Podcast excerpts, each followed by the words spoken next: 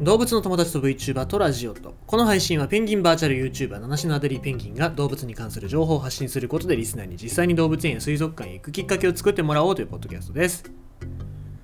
プロ野球が紅白戦をやり始めて、まあ、チームの中で一軍の選手がどんな調子かなみたいなそういうのが分かるようになってきましたね。でそういう試合もネットで中継したりとかして見れるんでまあ多少はなんかこう良くなってきてんのかなって感じはしてますがね。えー、あとね僕無観客試合結構好きなんですよ。いつもだったらさお客さんがいてわーわー言ってるから球を打った時のバットのパコーンっていうあの乾いた音とか聞こえないし選手の声とかも全然聞こえないんだけどでも無観客だとそういうのが聞こえるからすっげえ僕は好きなんですよ。ああいうのなんかえ今時期しか見れないってこう考えるといいんじゃねえかななんて。思うんだけどどうなんでしょうね。僕はなんかコンテンツとしてすごく好きだなって思いますが。あとはえっ、とね、まあ、僕がちょっと今週の土曜日にやろうとしてる、まあ、僕含めいろんな人で作った野球版野球ねバーチャル空間で野球をしようっていうそういう企画をやってるんですけども。まああのやっぱ企画をするとめんどくさいね。本当にあの僕にこういろいろ来るからさ。めんどくさいね、うん、正直ね野球盤終わったらね僕はあのあんまり企画を立てないようにしようと思ってるわけですよ。もうねやんややんや言われてめんどくさい。もう動物の方に集中しようかななんて思ってます。はい。えー、ってことでまあ VVTV としての活動ももしかすると、えー、野球盤終わったら終わりかなっていう感じもしてますね。はい。でえっと僕しばらく金曜日休みになるんですよ。っていうのもまあこのご時世の、えー、影響なんですけど来週6月いっぱいも金曜日が休みなんで、まあ、その時間使って動画を作ろうかなと思ってるんですけどその今作ってる動画っていうのがちょうどカワウソなんですよ。で今日は何の話しようかなって思ったら、まあ、誰かさんの予想通りカワウソのお話をしようとしてるんですけどで、まあ、その動画の内容とこの内容がかぶっちゃいけないのでちょっとずらして動画の内容からずらしたお話をしようと思うんですけどカワウソ。カワウソって昔話によく出てくるんですがあの、まあ、昔は日本カワウソというカワウソ日本古来の固有種のカワウソがいたのでそういったところもあるんでしょうけども、えー、実は妖怪としての側面もあるんですね。例えば広島の方だとカワウソが坊主になってで人をだまくらかしたりとかえっ、と青森県津軽地方ではカワウソに取りつかれてで元気がなくなってしまう人は元気になくなってしまうっていうそういうのもあるんですよね。でカワウソってやっぱり賢いですしいたずら好きというか好奇心が旺盛なのでよく人間の捕まえた魚とかも取っていっちゃうっていうことでまあそういうなんか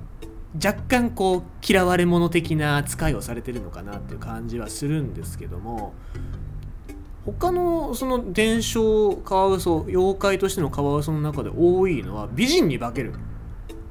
だいたい20歳から18歳ぐらいの美女に化けて男をたぶらかして殺しちゃったりとか、えー、かわいそうなことをしちゃったりとかっていうそういうお話が多いんですけども。これは何でなんだろうな。やっぱ実際あのカワウソ自体を美しいと思ってるからそうやって美女に化けるっていう話に、えー、なってるのかなっていうのはちょっと思いますけども。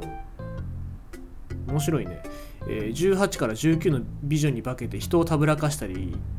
人を化かして石や木の根と相撲を取らせたりといういたずらをしていたというっていうね、うん、まああのある意味バーチャル YouTuber みたいなもんなんですけど。えっと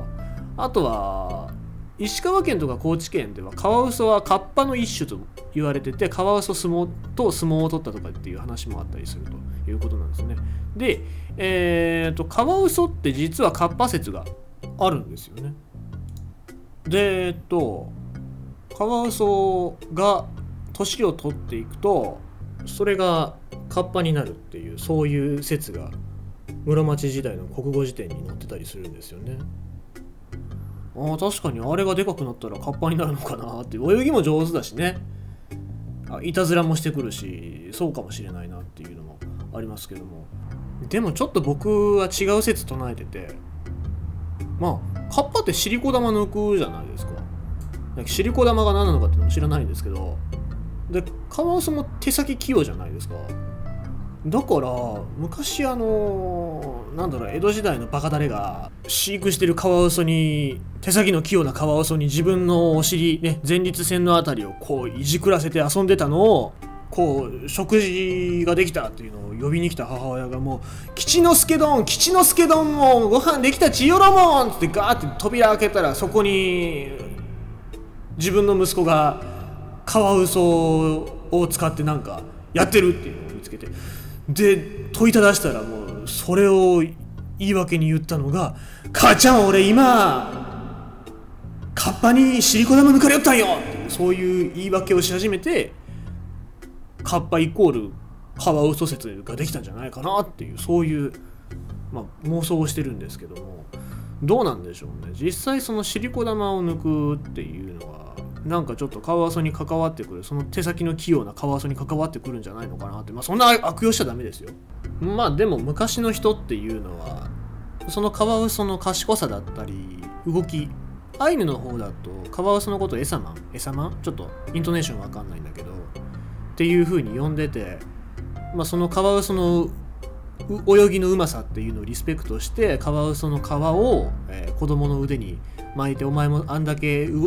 泳ぎが上手くなれよみたいなそういうことをやってたっていうので昔の人はやっぱりカワウソをなんだかんだ言って尊敬してたんですよね。まあ、ただ日本カワウソっていうのは皮毛皮を取るために乱獲されて絶滅しちゃったっていうのはありますけどもちゃんとリスペクトしていればそれはなかったのかなっていう感じはしてますね。でまあちゃんとそういうお話をしなきゃいけないんですけどもカワウソは現在進行形で危機的な状況になってます。っていうのも絶滅するっていうのではなくて野生環境下での絶滅っていうのを一番僕は近いんじゃないかなと思ってます。でなんでかっていうと今カワウソっていうのは毛皮の需要はないけどもペット需要っていうのは非常に大きくなってるんですね。っていうのも何かっていうと YouTube だったりとかそういう SNS でカワウソかわいいよ飼ってますよっていう人たちがどんどん発信しちゃうのであカワウソって飼えるんだって思ってカワウソのペット需要っていうのがどんどんどんどん増えてるわけなんですよ。でその需要が増えることによってもともといるタイとかああいった地域のコツメカワウソが捕まえてこられて密輸されるっていう事態が今増えてましてで最も多い輸出先っていう密輸先っていうのが日本だったりするわけなんですよねだから、まあ、本来カワウソっていうのはそんな飼育に向いてる生き物ではないんですよ。もともとカワウソっていうのはそういう森だったり、え、自然環境の中で大勢家族で暮らしてますから家族がいる中で動物園の飼育環境でいうと、まあ、ちゃんとした水辺ですよね水辺を用意して、飼育しなきゃいけないので1匹だけそんな可愛がるとかそういうのは絶対に無理なわけです。えー、ということなんですけども、まあ、これから先もしかすると密輸っていうのは増えるかもしれません今日こうやってカワウソの日世界カワウソの日にいろいろなところがそういう啓蒙活動をしてますけどももしかするとこれから先増えるかもしれませんっていう懸念もちょっと僕はしてます。っていうのもこれなんでかっていうとコロナ騒動で今世界経済っていうのがぐーんとおそらく落ち込むんですよ。でそうなると発展途上国の中でもなんか違うビジネスをしなきゃいけないなっていうことになってじゃあカワウソ捕まえてお金儲けしようっていうことをする人が発展途上国の中でも増えてくると思うんですよ。じゃあそういうのをどうすればいいのかっていうとその密輸先の日本の中でカワウソのペット需要っていうのを増やさないことっていうのが、ま、一番ベストだと思うんですよね。だから、まあ、カワウソかわいいよとかっていう発信だけじゃなくて今日こういう日にちゃんと、えー、カワウソが今こういう状況になってますよだから皆さんペットとして絶対に飼わないでくださいねっていう発信を、まあ、ちゃんと理解してくれる人はリツイートしたり、まあ、読んだりっていうのをしてほしいなと思いますね。それがやっぱりカワウソの本来の生態を守ることにもつながりますし、えーまあ、カワウソ以外のことをね、えー守るっていうのにもつながってくると思いますのでぜひぜひ皆さんこういう日にはちゃんとねカワウソの可愛いっていう面ではなくて生態もともと生きてるところの生態っていうのをちゃんと学んでいろんな人に伝えてほしいななんて思っております。まあ途中でなんかシリコ玉の話をしたような、えー、トークじゃないですけどもまあちゃんと真面目な話もできますよ。っていうことで、えー、今日は動画の内容に被らないようにカワウソの話をちょっとしましたけどもやっぱ被るねまあでも大事なことは何回でも伝えたいと思いますので皆様どうか世界のカワウソのことをよろしくお願いいたします。